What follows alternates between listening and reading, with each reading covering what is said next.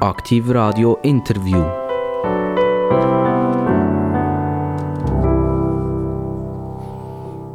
Herzlich willkommen bei Aktiv Radio, Aktiv Radio Interview oder eben Aktiv Radio Gespräch auf Augenhöhe. Das macht es ja eigentlich sehr spannend. Es ist nicht nur ein Frage-Antwort-Spiel, sondern manchmal ist es auch ein richtiges spannendes Gespräch. Aktivradio, Kanton Bern, Kanton Aargau, Kanton Solothurn. Es können uns rund eine Million Leute zuhören. Und ihr findet uns auch auf dem Internet www.aktivradio.ch. Ihr findet alle Interviews in einem Archiv bei uns. Ihr findet äh, unsere Interviews auch auf Spotify drauf und auf allen sozialen Kanälen, wo man halt so kennt. Und heute darf ich begrüßen ein Nationalrat. Wir, wir, sind eigentlich stolz. Also wir haben ein paar Nationalräte angefragt und die haben sofort gesagt, jawohl, ich komme, klar komme ich vorbei, um Rede und Antwort äh, zu geben. Und das ist immer weiter, weiter, weiter gegangen. Und jetzt haben wir vielleicht gleich mal etwa ein Drittel vom Nationalrat hinter uns. Aber wir haben noch zwei Drittel. Also wir haben noch etwas zu tun im 2023, in dem Wahljahr, das auf uns zukommt. Bei mir am Mikrofon ist der Felix Wettstein, der Felix Wettstein ist ein Nationalrat, äh, Gesandter vom Kanton Solothurn, wohnhaft in Olten, geboren 1958. Ich begrüße ganz, ganz herzlich den Felix Wettstein. Grüezi miteinander. Ich freue mich, dass ich während dieser Stunde hier Rede und Antwort stehen Felix Wettstein, 1958 geboren, 2019 in den Nationalrat hineingestoßen. 61 sie sie damals gesehen. Ähm, ist das ein Wunsch von Ihnen immer, eigentlich mal Nationalrat zu werden? Oder ist das irgendwie einfach so passiert? Frage Nummer eins. Und Frage Nummer zwei, wieso sind Sie zu den Grünen gestoßen und wenn Sie sind zu den Grünen gestoßen? Also zu der Frage Nummer eins. Äh, es ist ein zunehmend gewachsener Wunsch gewesen. Ich habe vorher schon auf kommunaler Ebene in Olten im Parlament mitgeschafft. Im Ganzen bin ich 14 Jahre lang Gemeindeparlamentarier gewesen. Ich habe dann äh, in der gleichen Zeit neuneinhalb Jahre im Kantonsrat mitgemacht vom Kanton Solothurn und äh, ich habe nicht das erste Mal für die nationale Ebene kandidiert im 19. Aber ich habe gemerkt, es würde mir jetzt wirklich zunehmend mehr reizen, auf der nationalen Politbühne auch können mitmachen Und wenn ich jetzt heute gesehen habe, das jetzt, seit drei Jahren darf ich das jetzt auch und äh, ich bin am richtigen Ort. Das habe ich gemerkt. Felix Wettstein, ihr seid eigentlich gar kein Solothurner, sondern ihr seid ein Luzerner. Ihr seid äh, in Kriens Luzern auf die Welt gekommen. Äh, ist Luzern eure Heimat geblieben in der, in der Jugend oder sind die Eltern relativ früh weggezügelt von dort? In dem Sendegebiet, wo äh, radioaktiv ausstrahlt, werden wahrscheinlich die einen merken, dass ich nicht Luzerner, sondern Aargauer, Ostargauer. Also so gesehen deutet es noch auf etwas anderes hin. Äh, ich bin ein Mittellandkreuzer. Ich habe, wie Sie es richtig sagen, die ersten paar Jahre vom Leben zu Kriens im Kanton Luzern gewohnt, bis ich knapp 14 war. Nachher sind wir in Aargau äh, auf Niederrohrdorf gekommen. Das ist in der Nähe von der Heimat von meinen beiden Eltern. Gewesen. Also meine Jugendzeit und junge Erwachsenenzeit habe ich in der, in der Region Baden verbracht. Ich bin auch dort in Betz und in Kanti. Von dort aus noch ein Studium in Zürich gemacht. Und erst ja, mit 35 bin ich in Kanton Solothurn gekommen, auf Olten, wo wir seither wohnen. Ich habe schon vorher in Wettingen Lokalpolitik gemacht. Also das, die politische Karriere, wenn man so sagen das politische Mitschaffen hat schon im Aargau angefangen. Aber äh, seit ich im Solothurnischen bin, konnte ich dann wirklich Parlamentsarbeit können aufbauen Wir sind übrigens nicht radioaktiv, sondern aktiv Radio. Manchmal sind wir natürlich schon ein bisschen radioaktiv, dann, wenn das Gespräch ein bisschen heiß wird. Das ist schon so. Äh, also aktiv vorne, Radio hinten.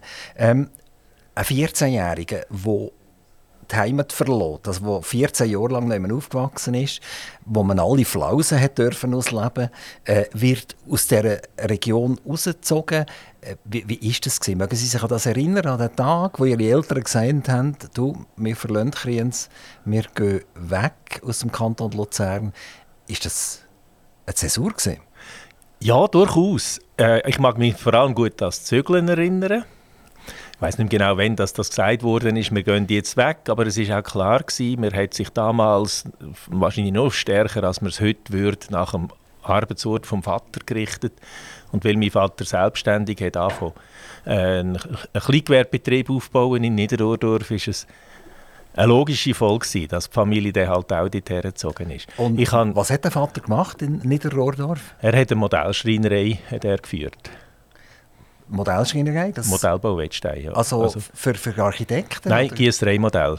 Im Wesentlichen sind das äh, Gießereimodelle, also für Gießereien, die ähm, Gussmodell brauchen, oder? In Holzanfertigung Sie als, neg als negativ dann gesehen, wo man wieder ein Positiv Beides. gemacht hat davon? Beides. Also man macht einerseits eine eigentliche Form vom, vom Modell oder vom Positiv, wie es nachher wird sein, und man macht dann aber ein, ein Kerngehäuse dazu, also eine Negativform, und dort drin wird heißes Metall gegossen. Ja. Und äh, er ist selbstständig, allein hat er das einfach gemacht? er hat von Anfang an, er hat von Anfang an zwei Mitarbeiter können, äh, ja, auch mitbeschäftigen. Er hat sich schon sehr gleich in der Lehrlingsausbildung engagiert und das hat er eigentlich äh, durchgezogen. Er hat eigentlich, bis er sie pensioniert worden ist und die Schreinerei weitergegeben hat, immer Lehrlinge ausgebildet. Weil es Gießereien in der Nähe hatte? Was war der Grund für die Ortswahl? Der Grund für die Ortswahl, denke ich, war eher, dass ein grosser Teil der Verwandtschaft in der näheren Umgebung war, die ihn in der Anfangszeit sicher auch zum Teil noch unterstützt hat mit Darlehen und so.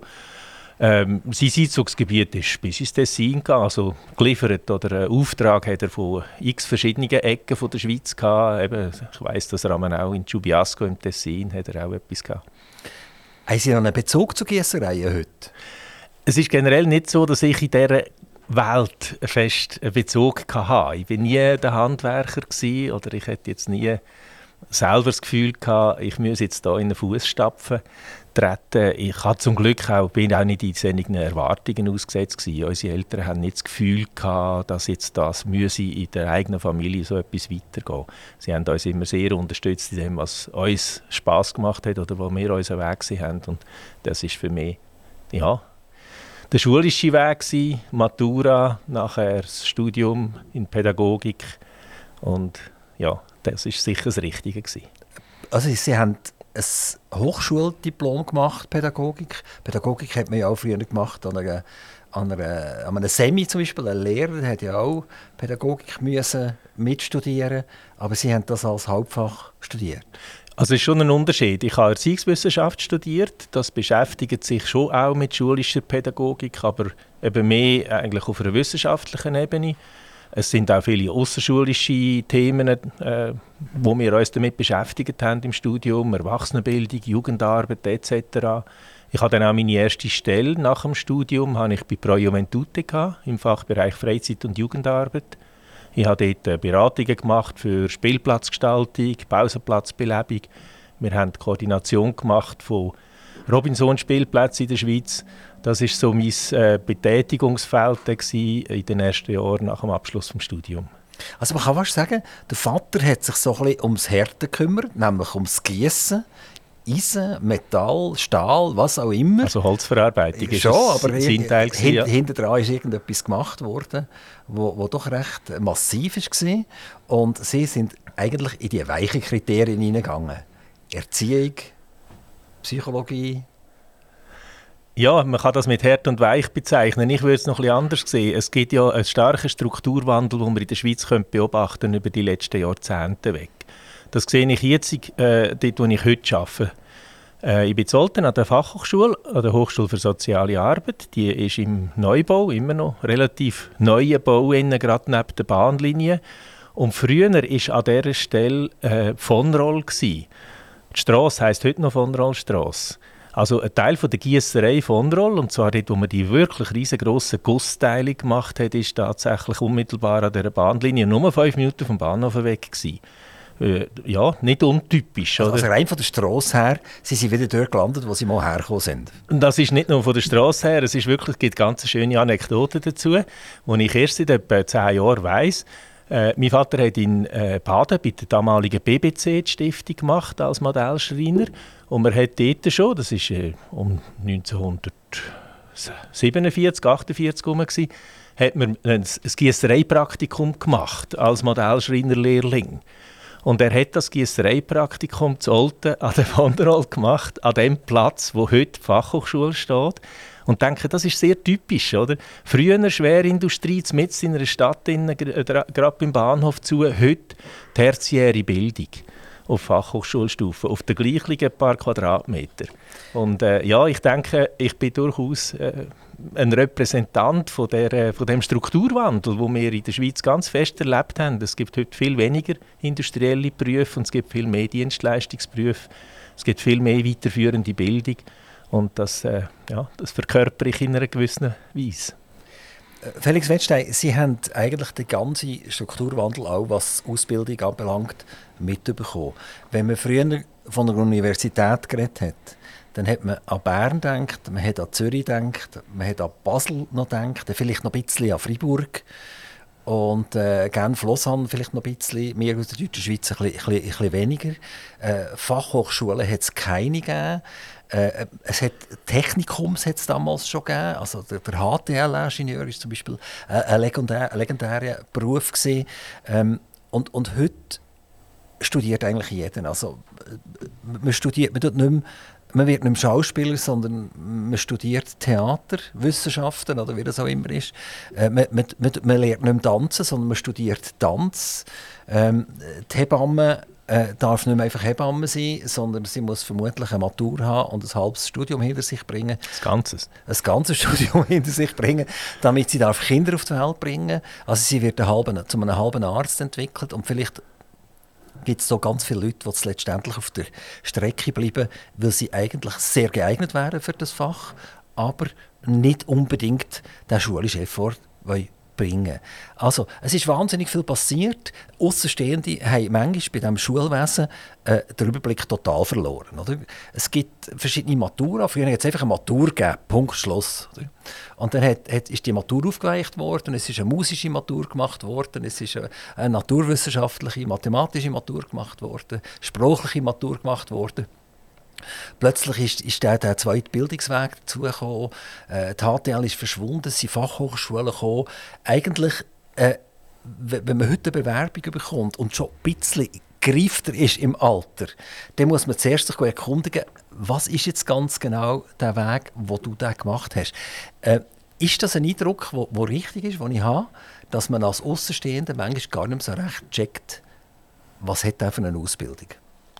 Man kann nach meiner Beobachtung von vielen Ausbildungsabschlüssen her tatsächlich nicht einfach so schließen, was jetzt der Mensch äh, an Ausbildung mitgebracht hat, was das bedeutet. Also ich nehme ein Beispiel. Das Wort Master steht für zwei verschiedene Sachen. Und das ist etwas, was viele Leute tatsächlich nicht gerade sofort erkennen. Oder? Zum einen ist äh, der Master auf Hochschulstufe eigentlich die zweite Vertiefungsstufe vom Erststudium mache im ersten, in der ersten Runde mache ich einen Bachelorabschluss und wenn ich dann noch vertiefen mache ich noch einen Master auf dem gleichen Fach im Erststudium und häufig unmittelbar daran, ohne Unterbruch. Und das andere, dass man das Wort, Master auch für den Weiterbildungsbereich braucht. Master of Advanced Studies, wie es dann neudeutsch heisst.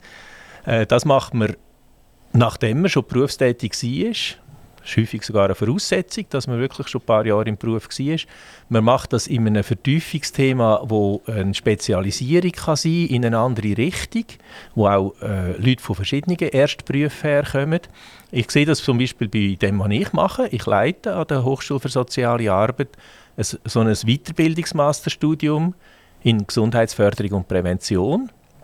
Wir haben in dem äh, Weiterbildungsstudium Leute, die zuerst soziale Arbeit gemacht haben oder Pflege oder Pädagogik, also Lehrer, Lehrerinnen, manchmal sogar Naturwissenschaftler, die es aus irgendeinem Grund jetzt in das Feld verschlagen hat von Prävention und Gesundheitsförderung.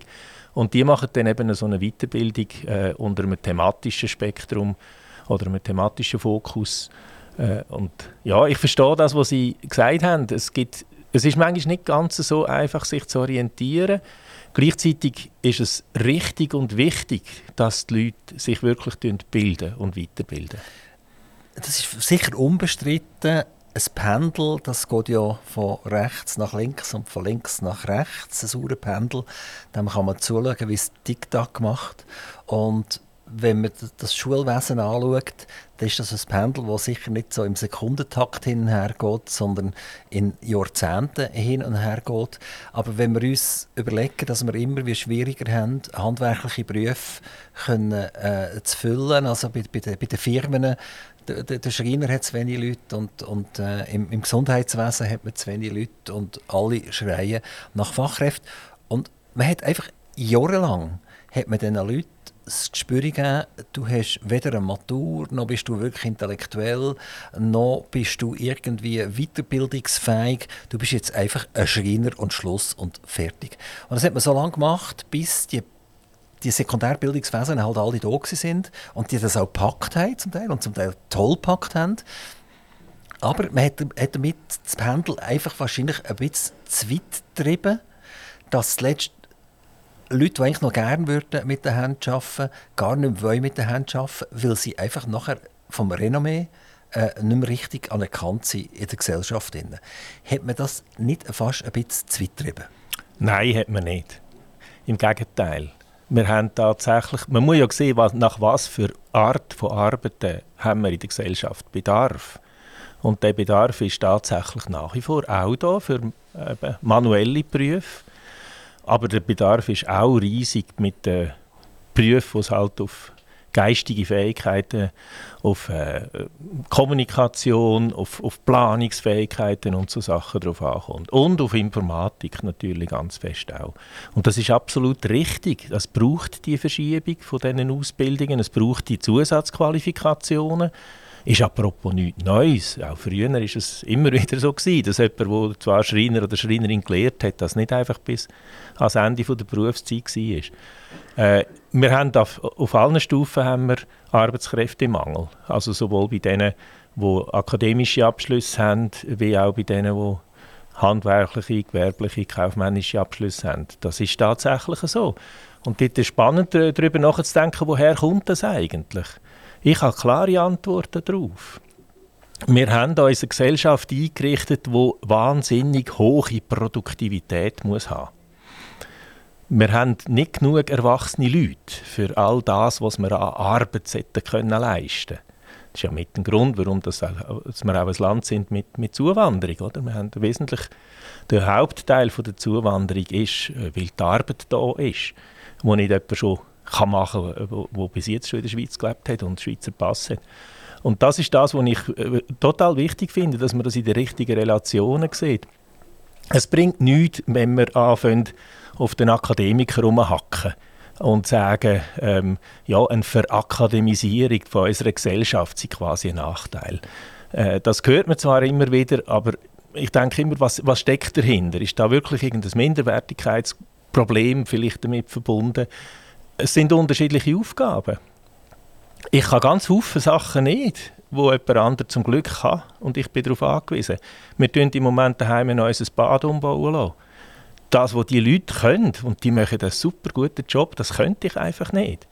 Ich bin nicht mehr oder weniger wert als die. Ich habe einfach etwas anderes.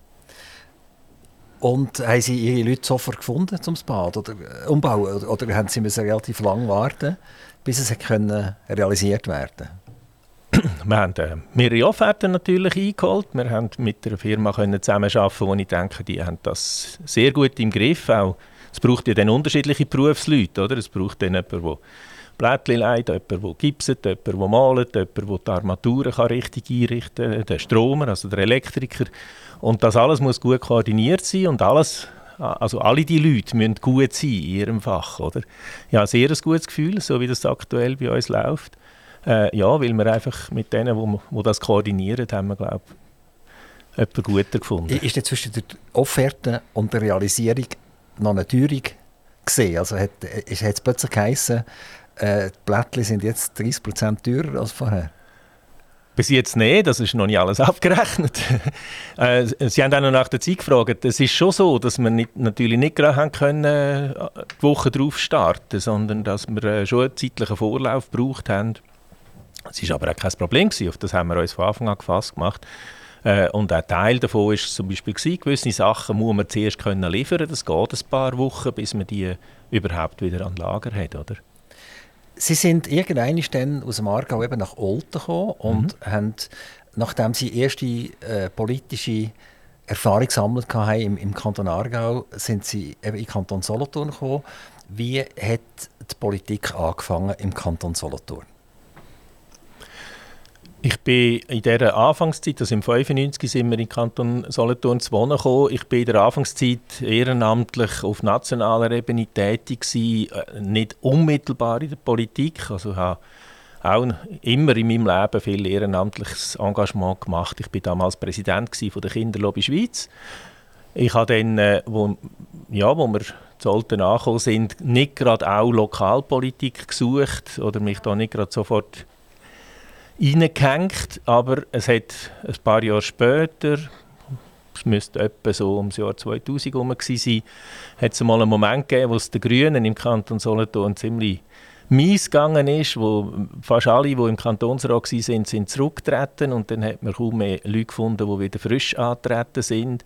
In unserer Region hat es einmal gar keine Wahlliste gegeben. Und dann habe ich gesagt, weil ich ja vorher schon in Wettigen schon bei den Grünen war, habe ich gesagt, das darf das nächste Mal nicht mehr sein, dass man die Möglichkeit, Grün zu wählen, nicht einmal hat. Jetzt äh, steige ich in die Hose. Aber es ist schon auf Gemeindeebene sind Sie ja ins Gemeindeparlament eingestiegen?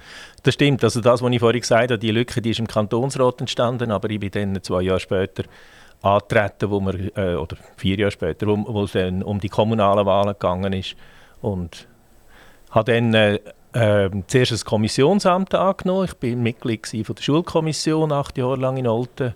Und Weg, ja, ich denke, wenn man sich ein bisschen engagiert auf kommunaler Ebene, dann erreicht man auch etwas. Das kann ich auch allen empfehlen und sie alle ermutigen. Es, es geht, wenn man ein bisschen reinknäuelt. Sie sind 2010 sind Sie in den Kantonsrat eingestiegen. Ja. Mögen Sie sich an ersten Tag erinnern, als Sie in den Kantonsrat reingekommen sind? Die, die grüne äh, Partei ist ja jetzt nicht die grösste Partei im Solothurner Kantonsrat. Ähm, ist man da eher äh, so ein auf die Seite gedrückt worden oder ist man herzlich begrüßt worden? Und was, wie erinnern Sie sich so an die, die Debattenkultur so von den ersten paar Tagen in diesem Kantonsrat? Wir sind, oder ich bin überhaupt nicht auf die Seite gedrückt worden. Ich bin während der Legislatur reingekommen. Wir sind damals die Siebte und ich habe im Moment eben jemanden ersetzt. Ich habe die anderen sechs alle schon kennt, weil ich ja auf kantonaler Ebene schon vorher Parteiarbeit gemacht habe. Und ähm, ich bin ja, sofort herzlich aufgenommen worden. Ich habe auch sehr schnell den Zugang gefunden zu der Kommissionsarbeit meine Vorgängerin Iris Schelbert aufwollte, ist äh, vorher schon in der Geschäftsprüfungskommission gewesen, und ich habe dann das übernommen eigentlich. Und die Geschäftsprüfungskommission hat recht gleich schon eine spannende Arbeit gehabt mit dem, mit dem ganzen äh, neuen Verwaltungsführungsmodell. Das klingt ein bisschen trocken, ich weiß, aber mich hat so Sachen eigentlich gepackt und fasziniert, dass wir äh, da, ja, wie, wie funktionieren die, äh, die Gremien, die Mechanismen, wie, wie verzahnt das was die Regierung muss machen und die Verwaltung, was das Parlament kann daraus machen wie greift das ineinander rein. Das, hat mich äh, eigentlich schnell gepackt und habe ich auch das Gefühl, ich habe etwas mitprägen also Sie haben fünf Jahre Sie sind, glaube ich, in dieser Kommission gesehen, ja. in der Geschäftsprüfungskommission. Was macht ihr? Tut die die anderen Geschäfte vom Kantonsrat nachträglich überprüfen, ob die korrekt abgewickelt werden? Tut man auch noch den Regierungsrat sogar angüchseln, ob der das auch ausführt, brav, was der Kantonsrat beschlossen hat? Brav oder nicht brav, aber er muss ausführen, ja. ja. Das ist so. Nein, die Geschäftsprüfungskommission schaut in erster Linie der Regierung und der Verwaltung auf die Finger.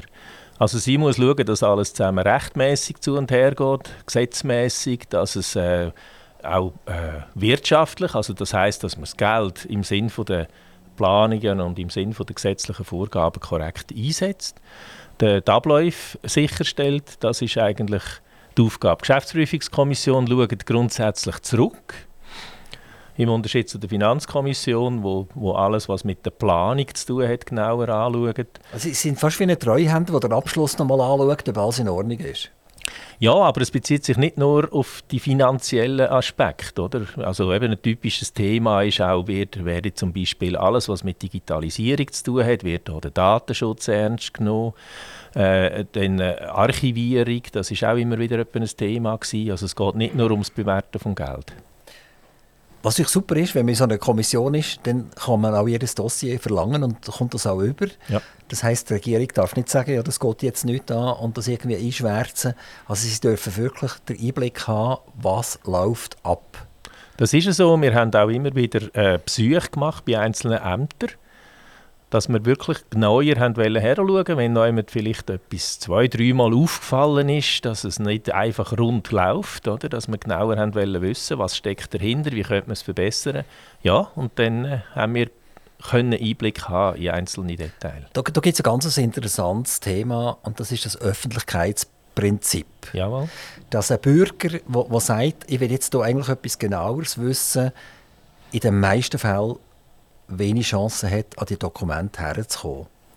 Ähm, dass wenn ich jetzt schreibe, zum Beispiel am Regierungsrat, die haben dort und dort äh, das Geschäft vollzogen, ich hätte gerne die vertraglichen Grundlagen dazu, dann wird man als Bürger meistens, äh, wenn man überhaupt eine Antwort bekommt, wird man äh, ein bisschen auf die Seite geschoben und kommt nichts oder fast gar nichts über. Ist das etwas, wo immanent ist an einem für sich. Der Bürger hat nicht zu fragen, bitte. Der hat bitte Klappe zu halten. Es ist ja so eine Geschäftsprüfungskommission, die macht das für dich. Oder ist das ein Bild, das ich habe, das ein bisschen schräg ist? Also ich könnte das Bild jedenfalls nicht teilen. Gerade wir im Kanton Solothurn haben sogar eine relativ weit ausgebaute Umsetzung von dem Öffentlichkeitsprinzip. Die Regierungssitzungen sind tatsächlich öffentlich im Kanton Solothurn. Es kann jede und jeder hinter sitzen. Und das ist lange nicht überall der Fall. Es ist klar, es ist immer, Persönlichkeitsschutz muss man immer gewahren. Und das kann sein, dass bei einem bestimmten Geschäft, wo man grundsätzlich eben als Bürgerin, als Bürger darf mitlosen, dass man dann rausgeschickt werden müsste, weil das halt nicht vereinbar wäre mit dem Persönlichkeitsschutz. Immer dann, wenn es auch darum geht, also weiss ich, neue Leute anzustellen, also Einblick in ein persönliches Dossier und so Sachen. Äh, bei den Verträgen kann es sein, dass es auch an die Grenzen kommt von einer Persönlichkeitsschutzvorschrift, äh, die übergeordnet wäre. Oder? Habe ich die Möglichkeit, zu sagen, ich vertraue eigentlich der Geschäftsprüfungskommission, kann ich die als Bürger an die Geschäftsprüfungskommission schreiben und sagen, bitte für mich das anschauen? Es ist äh, nicht unbedingt der Weg, dass es, dass es Bürgerinnen und Bürger so machen. Vielleicht auch, weil sie es zu wenig äh, kennen. Wenn jetzt jemand würde kommen und das äh, so würde anmelden würde, dann würden wir das selbstverständlich ernst nehmen. Oder hätten wir eben, das ist für mich auch schon eine Zeit Vergangenheit, oder, wo ich in dieser Funktion war. Aber da hätten wir das sicher ja, miteinander besprochen. Lohnt sich das, dem nachzugehen? Äh, einfach abgewehrt, also einfach quasi ignoriert haben wir nie jemanden. Ich darf Ihnen vielleicht ein Beispiel geben aus der letzten Zeit, was Sie vielleicht nicht mehr live miterlebt haben als Kantonsrat. Das ist während der Corona-Zeit ist mal äh, eine Demonstration angesagt in der Stadt Solothurn. Mhm. Und äh, der Regierungsrat hat das abgelehnt und hat gesagt, nein, können wir bitte nicht, lasst das sein. Die Demonstrierenden oder die, die potenziell Demonstrierenden haben das okay gegeben, gesagt, jawohl, wir kommen nicht. Und trotzdem hat der Regierungsrat nicht so recht daran geglaubt, vielleicht können sie jetzt aber gleich und machen alle Schaufensterscheiben kaputt. Und, und man hat müssen wollen reagieren. Und es hat einen Aufmarsch gegeben an die Polizei, wie man es sonst nur eigentlich, wenn wir sagen, aus irgendwelchen Diktaturstaaten wahrscheinlich kennt. Äh, die einen sagen, es sind 500 Polizisten gewesen, die anderen sagen, es sind 900 Polizisten gewesen, die dort die Strassen abgeriegelt haben um Solothurn und Solothurn selber. Zahl habe ich eben nie genau bekommen, obwohl wir die Anfragen gemacht haben. Man wollte auch die Kosten wissen. Äh, man wollte wissen, wie ernst hat man das müssen nehmen, dass man trotzdem hat müssen annehmen, dass das Zeug kaputt gemacht wird in dieser, in dieser Altstadt. Innen. Äh, man hat äh, zwei Wasserwerfer sind, glaub, aufgeboten gesehen, mehrere äh, Jeep mit Gerüst ringsum, damit man nicht mehr Brücken hat über können etc. Also ein Bild, ich bin als unbedarfter Mensch, habe ich auf dem Markt Gemüse kaufen und bin mal schnell an die Kasse gekommen. äh, habe mich ein bisschen geärgert und das hat dann äh, eine gewisse Auswirkung das nachher zu sich gebracht. Also nachher habe ich nachträglich einfach wissen, was hat das gekostet, ähm, ist das sinnvoll gewesen, ist es nicht sinnvoll gewesen, hat es in dieser wahnsinnigen Massierung effektiv gebraucht. Das, ist, das sind äh, die Kantonspolizisten aus dem Aargau sind gekommen, Basel-Land, Bern und Solothurn. Äh, eben, Solothurn hatte gar nicht genug 100 Polizisten, um die alle aufzubieten. Das ist genau so ein Fall, wo man mir eigentlich keine Auskunft gegeben. Ich habe bei den Kantonsrat gelangt, äh, ein paar Kantonsräte, auch dort ist nichts rausgekommen dabei. Also ich weiß heute noch nicht, was das Ding gekostet hat. Äh, eine lokale Zeitung hat geschrieben, es hat 70'000 Franken gekostet. Wenn ich, wenn, ich, wenn ich 500 Polizisten nehme oder 900 Polizisten und das mit einem Tagessatz und allem und was kostet Wasserwerfer und so weiter, wenn ich das alles hoch multipliziere, dann lande ich weit, weit, weit weg von den 70'000 Franken. Also der lange Rede, kurzer Sinn, würde Sie sagen, ich als Bürger habe eigentlich das Recht bekommen, den ganzen Entscheidungsprozess genannt zu bekommen? Den ganzen Entscheidungsprozess, nein, würde ich nicht unterstützen. Ich denke, die Polizei hat das Recht, dass sie ihre Entscheidungen intern trifft und dass das auch nicht an die Öffentlichkeit kommt. So etwas wie jetzt die, die gesamten Kosten von einem solchen Einsatz, das finde ich, das ist nicht eine geheime Sache. Also das soll man schon dürfen öffentlich machen, das stimmt. Ich denke, man muss es aber doch noch ein bisschen einordnen in die ganze Zeit. Äh, während der, sage jetzt, heißen Monate von der Corona-Krise ist vieles aufgeladen in der Schweiz. Es war ja nicht die erste Demonstration, die, die dort in Solothurn angekündigt wäre. Und es hat vorher schon eine Radikalisierung wirklich stattgefunden. Eben in diesen Kreisen, wo wirklich, ich sage jetzt, ihr ganzes Leben dem, äh, dem Widerstand gegenüber den Behörden äh, und den Massnahmen haben davon widmen. Alles andere ist für die Leute unwichtig geworden. Es sind in, also in Familien äh, zerstritten und Freundschaften auseinandergegangen, weil die, weil die einen sich einfach mit Hut und Haar äh, dem Widerstand gegen die Corona-Massnahmen verschrieben haben. Das ist die Stimmung In deren Inne äh, hat man dann auch gemerkt, ja, man kann zwar schon sagen, eine Demonstration wird nicht bewilligt, aber die äh, Gefahr, dass sich dann die Leute einfach darüber wegsetzen und die Demonstration gleich durchziehen, die Gefahr ist reell gewesen. Und von dort her verstand ich, dass die Polizei das entsprechend aufgezogen hat. Zum Glück für alle Beteiligten und auch für die Stadt Solothurn als, als Lebensraum hat es dann sich nicht bewahrheitet, dass es schlimm rausgekommen ist. Aber ich glaube auch rückblickend gesagt, es war nicht einfach vermessen gewesen, so ein Dispositiv aufzuziehen. Als Bürger hat man einfach die Transparenz gern ein bisschen mehr. Es wäre echt noch toll, im Internet wäre ja das möglich, oder? dass man könnte Verträge anschauen könnte. Also wenn jetzt zum Beispiel das Rothaus wird renoviert und angemalt, dass ich schauen kann, was hat das gekostet, das Rothaus anmalen. Ist vielleicht ein schlechtes Beispiel, aber letztendlich gibt es einen Grund, dass der Bürger nicht voll transparent in sämtliche Aktivitäten von Regierung, Kantonsrat darf hineinschauen also wenn jetzt so eine Investition kommt, wie eben zum Beispiel eine Renovation vom Rathaus, und dann ist ja das ein Teil vom Budget das erste und nachher ein Teil von der Abrechnung von der Jahresrechnung und dann kann man schön nachschauen, wie viel das, das gekostet hat. Also das ist heute transparent, da haben alle Zugang zum vollständigen Budget und zur vollständigen Rechnung. Aber ich sehe natürlich nicht Detailverträge, das sehe ich nicht. Ich sehe, Nein, ich, sehe nicht die einzelnen die Verträge. Die hat 1,8 Millionen gekostet und Punkt. Oder? Ja, das ist schon so, aber eben, sobald ich Detailverträge habe, und dann sehe ich auch noch, mit wem das, das abgeschlossen worden ist. Und warum haben sie jetzt äh, die Malerin X genommen und nicht den Maler Y, der auch vielleicht schöner malt, oder? Dann geht die Debatte auf dieser Ebene los und das hat tatsächlich keinen Wert. Das, hat, das ist wirklich, das kann nicht die Ebene sein, wo wir uns in der Öffentlichkeit müssen, mit den politischen Entscheidungen ähm, ja, auseinandersetzen. Es ist irgendeine Grauzone zwischen Transparenz und Nicht-Transparenz. Und es ist interessant, dass wenn man mit Politikern, die in einem Amt sind, ist, äh, äh, redet, sind die eher negierend gegenüber deren absoluten, totalen Transparenz. Und andere wiederum, die von außen herkommen, die das Bedürfnis hätten, die, die so ein bisschen misstrauisch sind. Oder? Und, und das möchten gerne eigentlich nachschauen. Oder? Können nicht und kommen nicht an die Informationen her. Also da kommen Politiker und Bürger haben dort doch eine, rechte Distanz zueinander. Es braucht in der, im politischen Geschehen an gewissen Orten deutlich mehr Transparenz als bis jetzt. Da gebe ich Ihnen völlig recht. Und das betrifft insbesondere die Einnahmen von uns Politikerinnen und Politikern Und das betrifft auch das Geld, das man investiert für die politische Arbeit, also insbesondere für Wahlkämpfe, aber auch für Abstimmungskämpfe.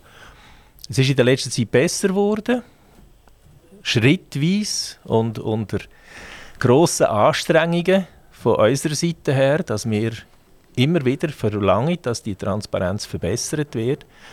Es ist wirklich nötig und richtig, dass wir alle können wissen was verdient ein Politikerin, Politiker nicht nur in seinem Hauptberuf oder eben auch, äh, wenn, ich jetzt, wenn ich an die nationale Ebene denke, was man als Nationalrätin, als Ständerat verdient, sondern auch mit Nebenjobs, die man hat, wenn es bezahlte Nebenjobs sind. Also ich setze mich seit immer einfach dafür ein, dass das vollständig offengelegt wird. Es ist genauso nötig, dass wenn ich einen Abstimmungskampf mache, dass wenn ich äh, für eine Volksabstimmung einen Haufen Geld investiere, dass es transparent kann gemacht werden kann, welche Gruppierung oder welche Person hat jetzt wie viel Geld für das investiert. Wir sind noch weit von dem Ziel weg. Wir kommen dem langsam, langsam näher. Wir haben jetzt ab nächstes Jahr ein neues nationales Gesetz, dass wir äh, als gesamte Partei ausweisen müssen, wie viel Geld das wir für, Wahl, für den Wahlkampf werden investieren Wenn jemand eine einzelne, eine einzelne Quelle mehr als 25'000 Franken beigesteuert hat und dann muss man das offenlegen, das ist Gänge mal das. Aber was wir zum Beispiel nach wie vor nicht haben, ist die Zahlen darüber, was der Herr Rösti mit seinen 16 Verwaltungs- und Stiftungsratsmandaten alles noch so mit denen verdient. Also, also bei Ihnen weiss man es, oder? Also Sie haben rund im Durchschnitt als Nationalrat 135.718 Franken. Das setzt sich zusammen aus einem Grundlohn von 67.000 Franken und Spesen. Jetzt der eine fährt halt mit dem, mit dem Maserati umeinander, der viel Öl schluckt, äh, Benzin schluckt, besser gesagt. Und der andere braucht sein Erstklasse GA, das er als Nationalrat bekommt. Ähm, aber anyway, einfach, es werden Auszahlungen gemacht von rund etwa 136.000 Franken an jeden Nationalrat. Aber eben, das ist ganz wichtig, das ist nicht der Lohn. Der Lohn macht äh, auch mit den Sachen, die dann noch abhängig von der Anzahl Kommissionen oder so dazukommen, macht etwa 75.000 bis 80'000 Franken aus. Der Rest, wir sind grosszügig gehandhabt mit dem GA erste Klasse, Sie haben es gesagt, wir haben Übernachtungspauschalen, wir haben äh, Essenspauschalen, wir, können Geld, wir kommen Geld über, das nicht ein Lohn für uns ist, sondern wo wir dürfen einsetzen entweder für Büroinfrastruktur oder ich habe jetzt die etwa zu 20 Prozent als persönlicher Mitarbeiter eingestellt, äh, wo mich wirklich unterstützt mit, äh, mit Vorstößen oder mit den Social Media und so weiter, mit dem Newsletter, den ich regelmäßig mache. Also dass wir einfach richtig, äh, das richtig umbieten. Unser Lohn beträgt etwa 75.000 bis 80'000 Franken. Es ist ja so, aber dass natürlich man hier eigentlich nicht mehr wirklich vom Milizparlament kann reden Ich weiß nicht, wann ist das passiert? Wissen Sie, wenn ein Nationalrat das allererste Mal Geld bekommen hat? Ich kann mir vorstellen, am Anfang war das ein reiner Ehrenjob. Glaube ich zwar nicht.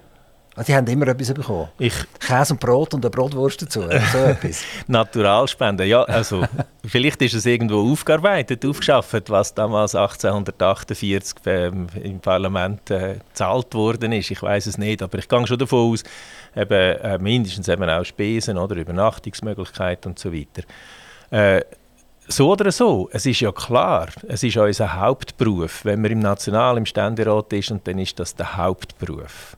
Es gibt etliche, nicht alle, aber etliche, die tatsächlich noch einen anderen Beruf in Teilzeit nebendran haben. Äh, und das ist das kleinere Pensum, wenn überhaupt. Viele haben keinen weiteren Beruf, aber die haben andere Aufgaben. Äh, die sind zum Beispiel verantwortlich für, für Familien, also haben Kindsbetreuen oder Angehörige. Und äh, viele von uns sich tatsächlich äh, ehrenamtlich sich engagieren. Ich habe auch sechs Mandate. Das kann man auf der Webseite vom Parlament nachschlagen, was für die sechs das, das sind. Und das sind alles unbezahlte. Eben, also Ihre Nebenämter sind unbezahlt. Sie müssen also mit dem auskommen, was Sie vom Nationalrat bekommen. Sie sind, ich bin zurzeit noch 30 Prozent an, an der, Hochschule als genau, Dozent. Genau, Sie sind als Dozent. Äh, und das war eine Möglichkeit, gewesen, dass sie ihr Pensum so haben können machen ja. dass sie nebendran dem Nationalratsmandat können genügen können. Genau. Das hat natürlich nicht jeder können. Oder? Also wenn jetzt einer eine Stelle X hätte und er wäre zu seinem Chef gegangen und gesagt, lass mal, ich bin jetzt Nationalrat, ich kann noch genau 30 Prozent schaffen, hätte das geht ja gar nicht, das funktioniert gar nicht. ich kann dich nicht 30 Prozent anstellen. Also sie waren schon in einer eigentlich privilegierten Situation. Gewesen. Man darf es eigentlich sogar weglassen. Ja, ich bin ich gehöre zu den privilegierten Menschen, ganz klar. Und äh, als Dozent an einer Hochschule kann man fast stufenlos einstellen, wie umfangreich das wir schaffen. Das ist so. Das ist wirklich ein grosses Privileg und ich gebe Ihnen völlig recht, es ist lange nicht in allen Branchen, in allen Berufen einfach so möglich, dass man nebendran ein politisches, aufwendiges politisches Amt kann bekleiden oder nur schon anstreben kann. Mir denkt es ganz wichtig, dass wir in der Schweiz wirklich uns so aufstellen, dass alle Leute das Recht haben, sich für politische Ämter zu bewerben, auch für Milizämter, also nicht vollzeitlich sind dass unsere Arbeitsbedingungen müssen das äh, ermöglichen und das heißt einzelne Arbeitgeber, Arbeitgeberinnen müssen halt auch verpflichtet darauf werden. Wenn jetzt wirklich jemand gewählt wird, dann muss man das äh, so können einrichten. Ich staune immer wieder Leute, die im Militär weitermachen, die haben kein Problem, dass sie das können jonglieren mit dem Beruf zusammen. Das ist für mich auch so ein bisschen der Vergleich. Sie sind Teilzeit Politiker in diesem Fall und Teilzeitprofessor. Mhm an einer, ist das jetzt eine Hochschule oder was ist jetzt das ganz genau? Ja, eine Hochschule, ja. Eine Hochschule. Aber nicht eine Universität? Nein, Fachhochschule. Aber also, das ist auch Hochschule. Also Hochschule für soziale Arbeit. die Universität ist das geblieben? Also das ist immer noch Genf, Lausanne, Zürich und so weiter. Das sind die Universitäten. Also die, die Sie vorhin aufgezählt haben, St. Gallen haben Sie glaube ich noch ausgelassen. Luzern genau. hat auch seit einer Zeit eine, eine Universität. Hat sowohl eine Fachhochschule wie eine Universität. Und eigentlich die Leute, die zu Ihnen kommen, die kommen über zwei Bildungswege. Also die haben die meisten irgendwann einen Beruf schon gelernt gehabt und sind nachher an die Fachhochschule gegangen? Äh, also in der, in der, sozialen Arbeit ist es so, dass man nicht einen ganz spezifischen Matura-Typ hat, der genau auf das hingeht. Das, die kommen aus unterschiedlichen Vorbildungen und das sind Leute, die tatsächlich einen Beruf mit, in Kombination mit der Berufsmaturität entweder das gemacht haben oder zuerst einen Beruf und nachher die Berufsmaturität vollzeitlich angehängt. Das kommt auch ein bisschen auf die Branche drauf an, wie man das macht. Oder eben sie haben, sich, äh, sie haben eine höhere Fachschule gemacht und äh, schon geschafft und dann mit einer Passerellenlösung äh, die, Qualifikation erworben, um an einer Hochschule weiter studieren. Im, Im, linken Spektrum finden wir heute die Grünen, die Sozialdemokraten und vielleicht ein bisschen auch noch die, die Grünliberalen. Nein, es sind keine Linken. Also, das Wort Grün ist einmal, einmal mal drin. ähm, wenn Sie jetzt heute frisch müssen anfangen politisieren, würden Sie zu welchen würden Sie, würden Sie gehen? Zu den jungen Grünen. Also Sie würden bei Grün bleiben und ja, ja. Grün ist Ihr Herz? Definitiv. Herz und Kopf und alles. Hand auch. ihr, ihr seid so ein bisschen der Juniorpartner von der Sozialdemokratie. Ihr seid zwar fast etwa gleich stark wie, wie die Sozialdemokraten, und trotzdem äh, haben wir auch mit einer Kollegin von Ihnen am Mikrofon dürfen besprechen, äh, äh, wagt man es nicht, jetzt zum Beispiel auf der Bundesratsebene zu sagen, wir kommen. Also die haben den Taschenrechner vorgenommen und überlegt, längt es oder längt es nicht. Äh, ist die Mitte für uns oder ist sie eher gegen uns und verlieren die Sozialdemokraten einen Sitz? Gäbe es dann nur noch eine SP und eine Grüne? Also wir lösen eigentlich die Finger davon. Ähm, also kann man sagen, die Grünen sind eigentlich noch nicht ganz erwachsen worden. Sie sind noch ein bisschen grün hinter den Ohren. Das ist ein schönes Bild, das man natürlich gerne pflegt. Wir sind 40, wir haben im nächsten Mai werden wir 40-Jährige feiern. Als, als schweizerische Partei, und dazu muss man noch sagen, lokal hat es schon vorher verschiedenste Gruppierungen gegeben, die dann erst noch, noch zusammengewachsen sind zu einer einzelnen, also zu einer nationalen Partei. Einfach von wegen dem Alter an Jahren, wo wir tatsächlich haben. Es gibt uns aber weniger lang als zum Beispiel die Sozialdemokratische Partei. Und von dort her kommt wahrscheinlich das Reden vom Juniorpartner, oder? Sie haben es richtig gesagt, rein zahlenmäßig ist der Unterschied nicht mehr riesig. Die SP hat mehr äh, Stimmen auf nationaler Ebene als die Grünen, aber nicht mehr so verrückt viel mehr. Auch im Kanton Solothurn sind wir näher beieinander zu als auch schon. Und wir haben, wir haben zusammengezählt, äh, viel, wir haben viele Gemeinsamkeiten, aber die Leute, die entweder bei der SP oder bei den Grünen selber politisieren und die meisten, würde ich auch sagen, die entweder so oder anders wählen, haben wie unterschiedliche Motive und unterschiedliche Ausgangslagen, warum dass sie sich für die öffentlichen Sachen engagieren. Darum ist es auch richtig, dass wir das in der Summe stark machen tun. Für den Bundesrat, wenn Sie das angesprochen haben, der Bundesrat muss sich inhaltlich weiterentwickeln. Der aktuelle Bundesrat ist schwach, man kann es nicht anders sagen. Wir entscheidende Fragen bringen wir nicht voran. Und natürlich liegt es nicht nur am Bundesrat, aber doch auch. Äh, wir müssen vorankommen in der Bewältigung von der Klimakrise, wir müssen vorankommen in der Bewältigung von der Biodiversitätskrise, wir müssen vorankommen in unserem Verhältnis zu Europa und das klingt mit dem aktuellen Bundesrat einfach nicht genug gut. Und darum, wenn der Bundesrat erneuert wird, ist es nicht nur eine Frage von der Parteizusammensetzung, sondern ist es eine Frage von, was ist das inhaltliche Profil, das in der Summe wirklich die Schweiz voranbringt. Und wenn jetzt einfach anstellt, äh, also wenn die Grünen der Weg können Erfolg haben, Anführungszeichen, dass sie einfach dann bewirken, dass von der SP nur noch jemand drin ist, aber sowohl eine FDP und eine SVP weiterhin das Zweite ist, das heißt FDP und SVP zusammen vier von sieben Sitzen haben, eine absolute Mehrheit haben, dann bringen wir die Schweiz nicht voran. Das ist der Grund, warum wir nicht gegen die SP antreten. Ähm, jetzt stehen ja wieder Wahlen an im 2023 und ich wage jetzt mal eine Prophezeiung. Und die Prophezeiung ist die, die Grünen werden verlieren. Der Grund ist der, dass man ein grosses Vertrauen in, in, in, die Sozialdemokratie und in die Grünen gesetzt hat. Man hat ein grosses Vertrauen in die Umsetzung von der Energiepolitik äh, gesetzt. Und man hat etwas, was in einem Management immer sehr wichtig ist, der Faktor Zeit, völlig falsch eingeschätzt. Das heisst, ähm, man hat etwas durchzwängen, was so schnell gar nicht möglich war. Und wir stehen jetzt vor einem Scherbenhaufen, von einem ener energiepolitischen Scherbenhaufen. Und ich vermute jetzt mal, dass die Bürgerlichen eher werden profitieren von dem und die Grünen werden müssen federn lassen. Weil die Leute einfach werden sagen, ich bin gern grün, aber ich bin gern grün in einer Etappe, wo ich verschmerzen kann und wo ich mithalten kann. Also wenn man mich auf einem Velo mit 80 Stundenkilometern vor sich her treibt, dann kippt irgendwann um und man nicht mehr. Und ich glaube, die Bevölkerung ist jetzt im Moment so. Man fühlt sich ein bisschen vor, vor uns hergetrieben. Und da denken wir nicht zuletzt eben an die Grünen. Also meine Prophezeiung ist, die werden verlieren wenn wir jetzt nicht im Radio wären, sondern noch eine Kamera hätten, hätten die Leute können beobachten wie ich geschmunzelt habe während ihrer Einführung. Also wir, wir haben eine Kamera hier übrigens, oder? Man kann ins Studio reinschauen. Man kann sogar ins Studio ja, reinschauen. Ja, genau. ja, vielleicht haben es die einen gesehen. Schön, wenn es so ist. Ja, ich habe jetzt tatsächlich ein bisschen geschmunzelt, während dass sie das aufgezogen haben. Ich werde es in zwei Etappen sagen. Das Zweite würde ich nachher sagen, was das heisst wegen der Grünen. Oder? Das Erste ist, wir haben einen Scherbenhaufen in der Energiepolitik. Das stimmt nicht. Wir sind immer noch in, äh, wir sind viel vorangekommen in letzter Zeit. Äh, wir haben noch nie so viel äh, erneuerbare Energien äh, zugebaut wie jetzt in dem laufenden Jahr.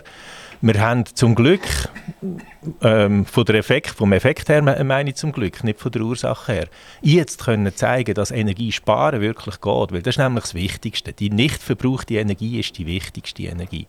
Und das hat man jetzt letztens zwei Monaten plötzlich gesehen. Es geht ja mit weniger Energie und die Welt liegt nicht um.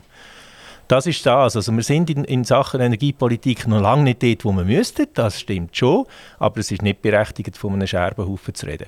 Wir haben die parlamentarische Initiative von Bastian Giraud beispielsweise durchgebracht, die bewirkt, dass ab dem 23 weiterhin die Subventionen vom Bund auch möglich sind in den verschiedenen äh, Fördermaßnahmen von erneuerbaren Energien. Das war ein ganz wichtiger Punkt und das haben wir souverän als Trocknen gebracht. Das ist äh, nur so ein Beispiel. Wir haben jetzt den Gegenvorschlag in der September-Session, in der Herbstsession zu der Gletscherinitiative. Dort ist noch ein Referendum unterwegs, aber ich bin eigentlich zuversichtlich und das, was wir dort haben können reinnehmen, das sind wirklich Verbesserungen im Energiebereich. Einfach das äh, als Korrektur zu dieser Vorstellung wegen dem Scherbenhof. Jetzt noch wegen der, wegen der Grünen und, und, und äh, Positionierung der Grünen oder der, der, der Prognose, woher das die Grünen gehen. Wir haben im 2019 so viel aufs Mal zugelegt als Partei, wie seit der Gründung vom, von, der, von der modernen Eidgenossenschaft nie in einer Wahl eine Partei zugelegt hat. Und dann haben alle Leute das Gefühl gehabt, ähm, wenn, wenn es jetzt so viel zusätzliche Grüne gibt, dann nachher wird die ganze Politik grün. Und das ist schön, dass die Hoffnung da war und gleichzeitig ist sie dem sind trügerisch, weil man halt gleich muss rechnen Äh, alles, was von der Mitte her und FDP und noch weiter rechts ist, ist nach wie vor eine absolute Mehrheit, auch im Nationalrat und im Ständerat sowieso. Also obwohl wir Grünen stark haben können zulegen, die SP hat äh, etwas müssen federal lassen, aber nicht so viel wie wir zugelegt haben, haben wir in der Summe mit diesen Positionen, wo jetzt wirklich äh, in Sachen ökologische Fragen, unter anderem Energie-, Klimafragen, uns würden zu Mehrheiten verschaffen, haben wir eben noch nicht Mehrheiten. Das müssen wir noch, noch mehr verstärken, wenn wir wirklich wollen, dass, da, dass die Mehrheitsverhältnisse kippen gegenüber heute äh, oder gegenüber dem, wie es früher also, war. Das Gedankengut, das ihr jetzt Jahrzehnte äh, in die Gesellschaft eingebracht habt, das ist sicher ein Gedankengut, wo wir alle können dankbar sein können, dass man über das nachgedacht hat, mhm. dass das zur Technologie geführt hat, mhm. wo, wo heute marktreif ist. Das ist alles tiptop. Ich habe einen Punkt erwähnt, wo sie nicht darauf eingegangen sind. Das ist der Velofahrer, der mit 80 Stundenkilometern vor sich hergetrieben wird. Ja, ähm, danke, was, dass Sie es nochmal sagen. Zu, ja. zu, was, zu was führt das eigentlich? Oder? Das führt dazu, dass plötzlich ein Hype existiert, oder?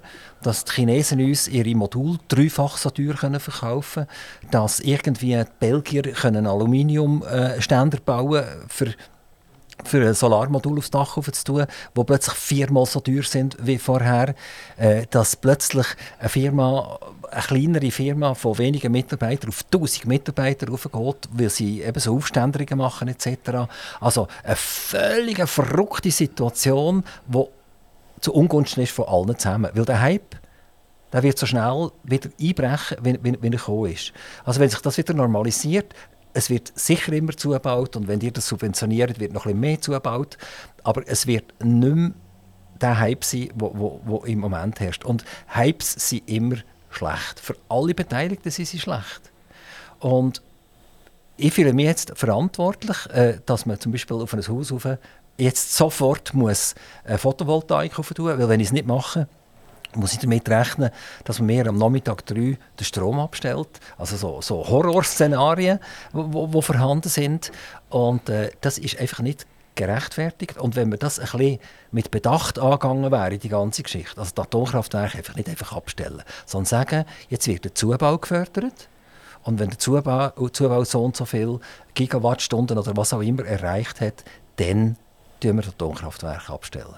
Aber man ist anders gegangen. Man hat gejubelt, als der Entscheid nach Fukushima kam, ist, Atomkraftwerke abgestellt und tschüss. Und jetzt sind wir Bürger eigentlich die Glackmeierten. Also sind wir Bürgerinnen und Bürger, gewesen, die 2017 beschlossen haben, dass keine weiteren Atomkraftwerke gebaut werden.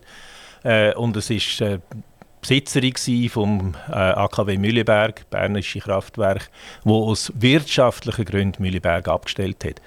Das einfach, dass das auch richtig gestellt ist. Ähm, es ist nicht so, dass wir irgendjemand beschlossen hat in der politischen Arbeit, dass jetzt AKW einzeln müssen abgestellt werden. Es ist umgekehrt so, dass vier von fünf äh, AKW nach wie vor laufen. Bis zu dem Moment, wo sie nicht mehr sicher sind. Oder? Das ähm, lässt mir in einer kalten Schauer den Rücken abjagen, weil ich immer denke, ja, bis heute ist es noch sicher und morgen nicht mehr, aber dann ist es dann eben passiert das einfach, äh, also das, AKW ist ein riesiges Risiko, das können wir nicht einfach wegdiskutieren und ignorieren. Es ist ein Blödsinn in Zukunft, wollen auf, auf eine Technologie wie ein AKW setzen. Und das ist zum Glück so, dass ein Schweizer, eine Mehrheit von der schweizerischen Bevölkerung 2017 ganz klar beschlossen hat, und das steht jetzt in der Verfassung, dass wir uns von dieser, von dieser Technologie verabschieden. Die einen tun dann noch nachtrauern, ja, die, tun sich halt einfach ein schwer mit politischen Mehrheiten das ist vielleicht fast ein bisschen einfach. Also Deutschland hat glaube noch zwei Atomkraftwerke im Moment, die jetzt irgendwann ein paar Monate verlängert worden sind. Die hätten jetzt in naher Zeit definitiv abgestellt werden. Äh, jetzt ist man in einer Hü- und Hot-Aktion dazu übergegangen, dass man die aufrechterhalten. Und es ist ja viel sinnvoller, dass man denen im Prinzip Termine gibt, die relativ langfristig sind, weil dann investieren sie auch und, und schauen auch, dass sie sicher sind und dass sie auch super laufen. Ja, wir hätten ja Wellen auf Termin.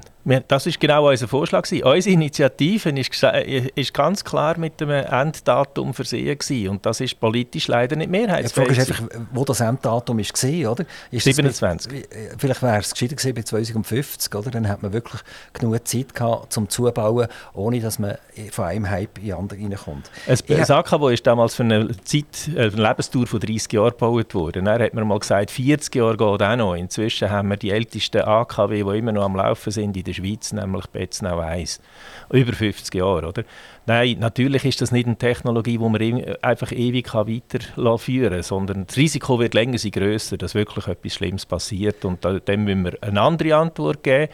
Und ich komme gerne auf das Bild zurück, das Sie vorher gesagt haben, wegen dem Velofahrer, der mit 80 Stundenkilometer und ohne Rückenwind, würde ich noch dazu sagen, oder ohne, dass er ein Motorli am Velo hat, äh, da vor, vor sich hergetrieben wird wir haben in der Schweiz uns wohlig eingerichtet in der Situation, dass man gemächlich vorankommt mit allem, was muss frisch entschieden werden Nationalrat, Ständerat, hin und her, äh, Referendum, Volksabstimmung und so weiter. Manchmal gibt es Sachen, die vertragen einfach keinen Aufschub. Und das, was wir aktuell Frage erleben... Einfach, wer tut bestimmen, was kein Aufschub darf haben? Wer ist das? Äh, das ist eine Analyse, also meine, schauen wir jetzt, wie die Situation aussieht äh, mit, mit dem Klima, mit dem Ausstoß von fossilen Energien. Das, ist, das sind wissenschaftliche Grundlagen, die weltweit von niemandem ernsthaft bestritten werden, warum dass es notwendig ist, so bald wie möglich, lieber schneller als, früh, als später, von den fossilen äh, Energien wegkommen. Und von den fossilen Energien wegkommen, dass man einfach Klartext heisst. Es gibt kein Benzinauto mehr, kein Dieselauto mehr, kein äh, Heizöl, äh, also keine Ölheizung, keine Gasheizung. Das ist, das ist das, was wir einfach müssen. Keine kerosintriebenen Flüger. Und das müssen wir so, so schnell wie möglich machen. Das ist das, wo sie, wo sie wahrscheinlich ihnen das Gefühl gibt, dass da jemand mit ihnen, wenn sie mit dem Velo unterwegs sind, sie hinten nachsteigt. Aber was ist unsere Alternative?